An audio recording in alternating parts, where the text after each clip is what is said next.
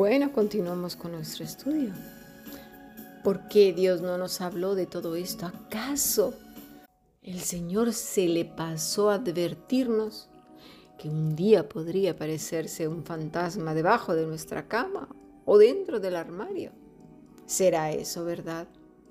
¿Será que el Señor, ay, cómo se le pudo pasar? Mira, la primera aparición que hubo de Satanás fue precisamente en el jardín del Edén. Y no fue en forma de fantasma, ¿eh? La palabra que se utiliza aquí en Génesis habla de un ser brillante. Cuando se estudia esa palabra para serpiente, es un ser brillante. Por eso fue engañada Eva, porque era brillante, mucha luz. Se le llama lucero de la mañana. Mm. Entonces, un lucero que es brilla de hecho, ya las escrituras nos dicen que es un ángel de luz. Entonces, más bien es alguien que fácilmente nos puede hacer caer, pero no en base a lo terrorífico que pueda ser su aparición, sino más bien como un encantador de serpientes. ¿eh? Así pues, a lo largo de la escritura vemos que no es precisamente alguien horroroso, cuando realmente se hace horroroso es cuando entra en los seres humanos, porque entonces el ser humano se, comienza a comportar de una manera anormal, se sale de los parámetros de la, cordura, se vuelve violento, se vuelve obsceno, se atormenta y, se puede lastimar a sí mismo. Eso es lo que vemos pero no vemos ninguna leyenda de fantasmas, ¿verdad?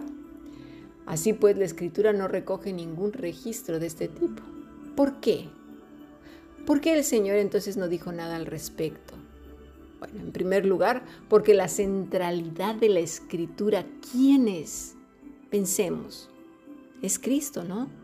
Su obra redentora, la reconciliación del hombre con Dios por medio de su sacrificio de su vida, de su resurrección. En segundo lugar, no se le va a dar importancia o la importancia que no merece Satanás y su rebelión. ¿Lo vemos? En tercer lugar, la simiente de Satanás son esos, sus hijos. Son la mayoría. ¿Qué instrucción necesitan de parte de Dios? ¿De decirles cómo es su padre? No, para nada, ninguna. Lo único que necesitan esas personas es saber que necesitan arrepentirse, como lo hicimos nosotros cuando éramos enemigos de Dios. Humillarnos delante de Cristo, ¿verdad? Para ser redimidos de, ese estado miserable en el cual vivíamos y fuimos enemigos del Padre, ¿verdad? eh, eh, eso es lo que necesitamos saber los pasajes muy mal interpretados y filtrados por aquel trasfondo que tienen algunos que es mágico, brujil y oscuro es el siguiente. Vamos a leerlo. Primer, primera de Juan 4, del versículo 1 en adelante. Pero vamos a leer primero el versículo 1. Amados, no creáis a todo espíritu, sino probad a los espíritus para ver si son de Dios porque muchos falsos profetas han salido al mundo. Se quedan solamente con lo de espíritus y ya lo demás ya no lo leen y por lo tanto interpretan que son espíritus chocarreros. Pero fíjate que no es así, porque dice seguidamente, porque muchos falsos profetas han salido al mundo. Y ahí es donde omiten eso, ¿para qué? Para encajar precisamente sus creencias brujiles. Vamos a leerlo todo completo para ver el contexto. Dice así, Amados, no creáis a todo espíritu, sino probad los espíritus si son de Dios, porque muchos falsos profetas han salido por el mundo. En esto conoced el Espíritu de Dios. Todo espíritu que confiesa que Jesucristo ha venido en carne es de Dios. Y todo espíritu que no confiesa que Jesucristo ha venido en carne no es de Dios. Y este es el espíritu del anticristo el cual vosotros habéis oído que viene y que ahora ya está en el mundo. O sea, ya estaba desde cuándo, ¿eh? Hijitos, vosotros sois de Dios y los habéis vencido, porque mayor es el que está en vosotros que el que está en el mundo. Ellos son del mundo, por eso hablan del mundo y el mundo los oye. Está hablando de los falsos profetas, no de los espíritus. Ahora lo vamos a analizar. Nosotros somos de Dios. El que conoce a Dios nos oye. El que no es de Dios no nos oye. En esto conocemos el espíritu de verdad y el espíritu de error. Entonces, primera pregunta. ¿El ser humano eh, con quién convive a diario? ¿Con vivos o con muertos? Eso es lo primero, ¿eh? O con quién habla, se comunica y dialoga. Con vivos, ¿no? Digo yo. Segundo, las personas no somos cosas, aunque nos quieran tomar por cosas, ¿eh? pero no somos cosas. Tenemos espíritu, tenemos aliento de vida y tenemos conexión también con otros espíritus. En ese caso tendría que ser con el Espíritu de Dios, los que somos hijos de Dios, o con el Espíritu, como dice aquí primera de eh, Juan, del anticristo, que es el espíritu del error. Cuando Juan habla entonces de estos espíritus, se refiere a personas, personas que pueden ser movidas por un espíritu, ya sea el Espíritu Santo o un espíritu maligno, el del error, del anticristo, lo que acabamos de, leer. Dice probar los espíritus. Va muy relacionado con lo que dice Pablo a los tesalonicenses en 1 Tesalonicenses 5, 21 al 22, cuando dice, examinadlo todo, retened lo bueno, absteneos de toda especie de mal. Mira, un verdadero siervo habla, que habla de parte de Dios tiene que ser impulsado por el Espíritu Santo. Vemos en 2 de Pedro 1:21, porque nunca la profecía fue traída por voluntad humana, sino que los santos hombres de Dios hablaron siendo, fíjate, inspirados por el Espíritu Santo. Los falsos profetas, como en el caso de los gnósticos en la época de Juan, hablaban bajo la influencia de espíritus alejados de Dios, por eso dice el espíritu de error. Eh, hay que poner atención. Cristo nos advirtió contra los falsos profetas y esto ya lo hablamos eh, hace una semana. ¿Os acordáis? Cuando también Pablo le dice a Timoteo que tenga cuidado, que habrá tiempos peligrosos. Por tanto, no habla de tratar con un espíritu chocarrero o un fantasma o, yo qué sé tantas cosas. No. Cristo nos dijo claramente que por los frutos conoceríamos a las personas y por lo que revelar a sus corazones por medio de la boca. Al final de cuentas, más tarde o más temprano, se sabe quién es quién. Veamos un ejemplo. Mateo 9, versículo 2 al 4. Y sucedió que le trajeron un paralítico, tendido sobre una cama, y al ver Jesús la fe de ellos, dijo al paralítico, Ten ánimo, hijo, tus pecados te son perdonados. Entonces algunos de los escribas decían dentro de sí, este blasfema. Y conociendo Jesús los pensamientos de ellos, dijo, ¿por qué pensáis mal en vuestros corazones? Hasta aquí la palabra de Dios. Jesús supo que estos hombres estaban pensando mal, que sus corazones estaban siendo guiados por el maligno. Y vuelvo a repetir, en estas reuniones donde varios eh, gentes conviven, se conoce quién es quién por las maneras que hablan, sus maneras de dirigirse a otros, por sus contiendas, controversias y, religiosidades.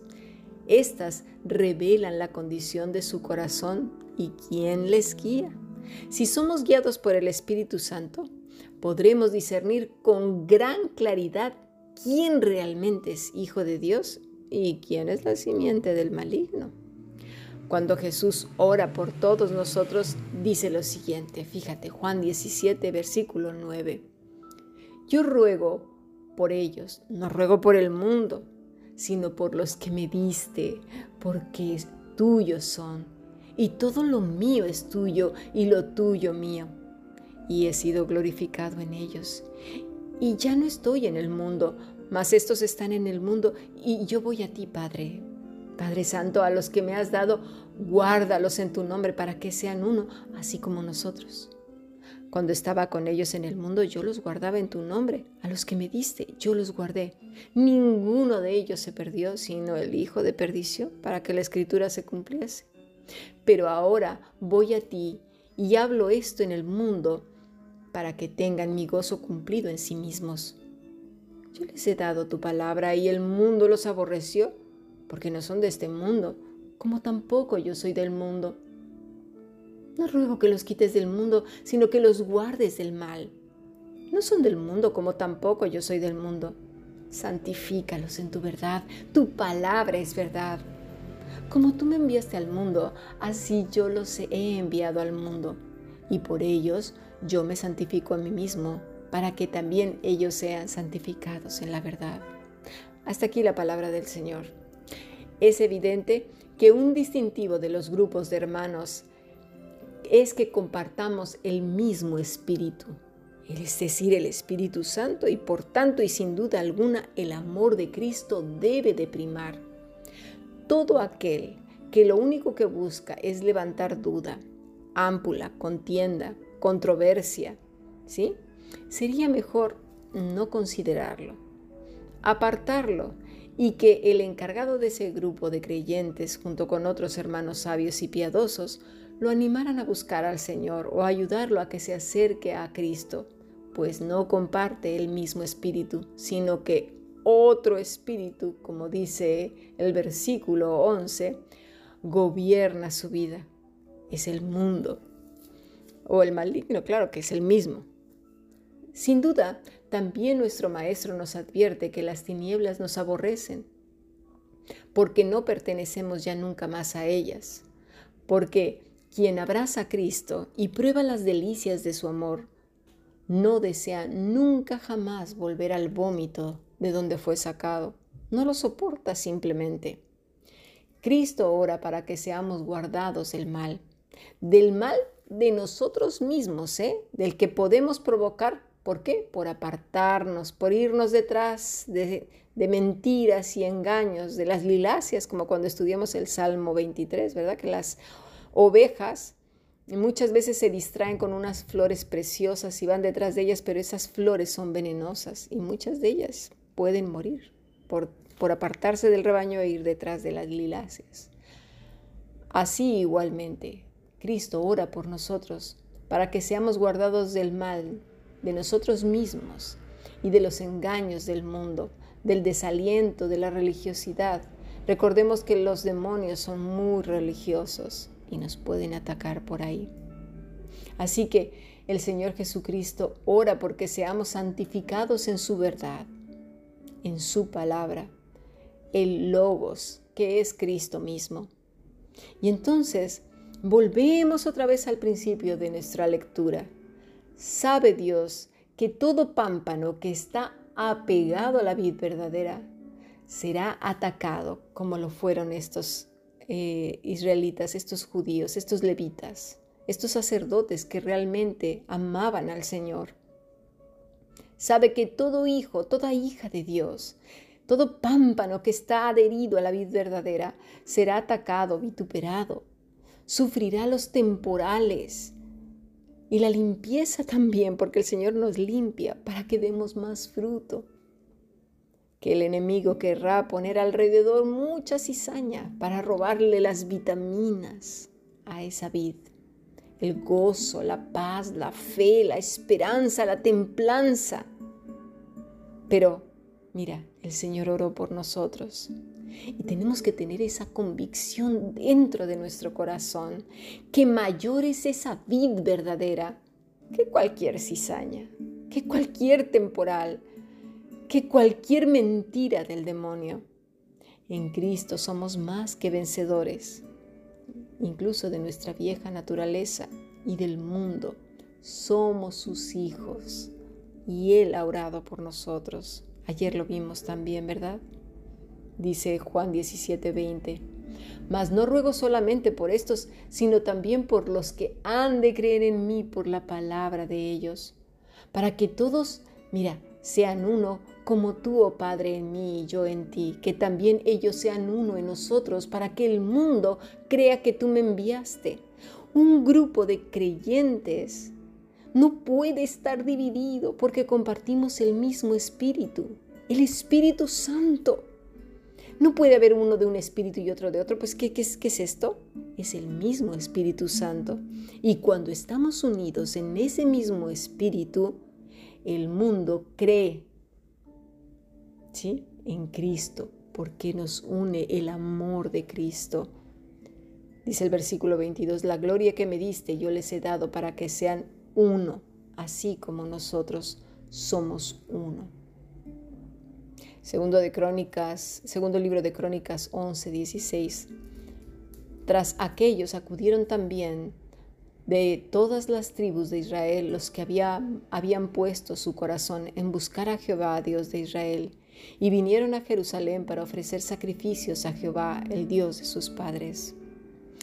Que así también sea en nuestros días, mis estimados, todos los amados de Cristo, todos los que somos su pequeña manada, busquemos al Señor de todo nuestro corazón y ofrezcamos todo lo que somos al único digno de adoración, admiración y reverencia.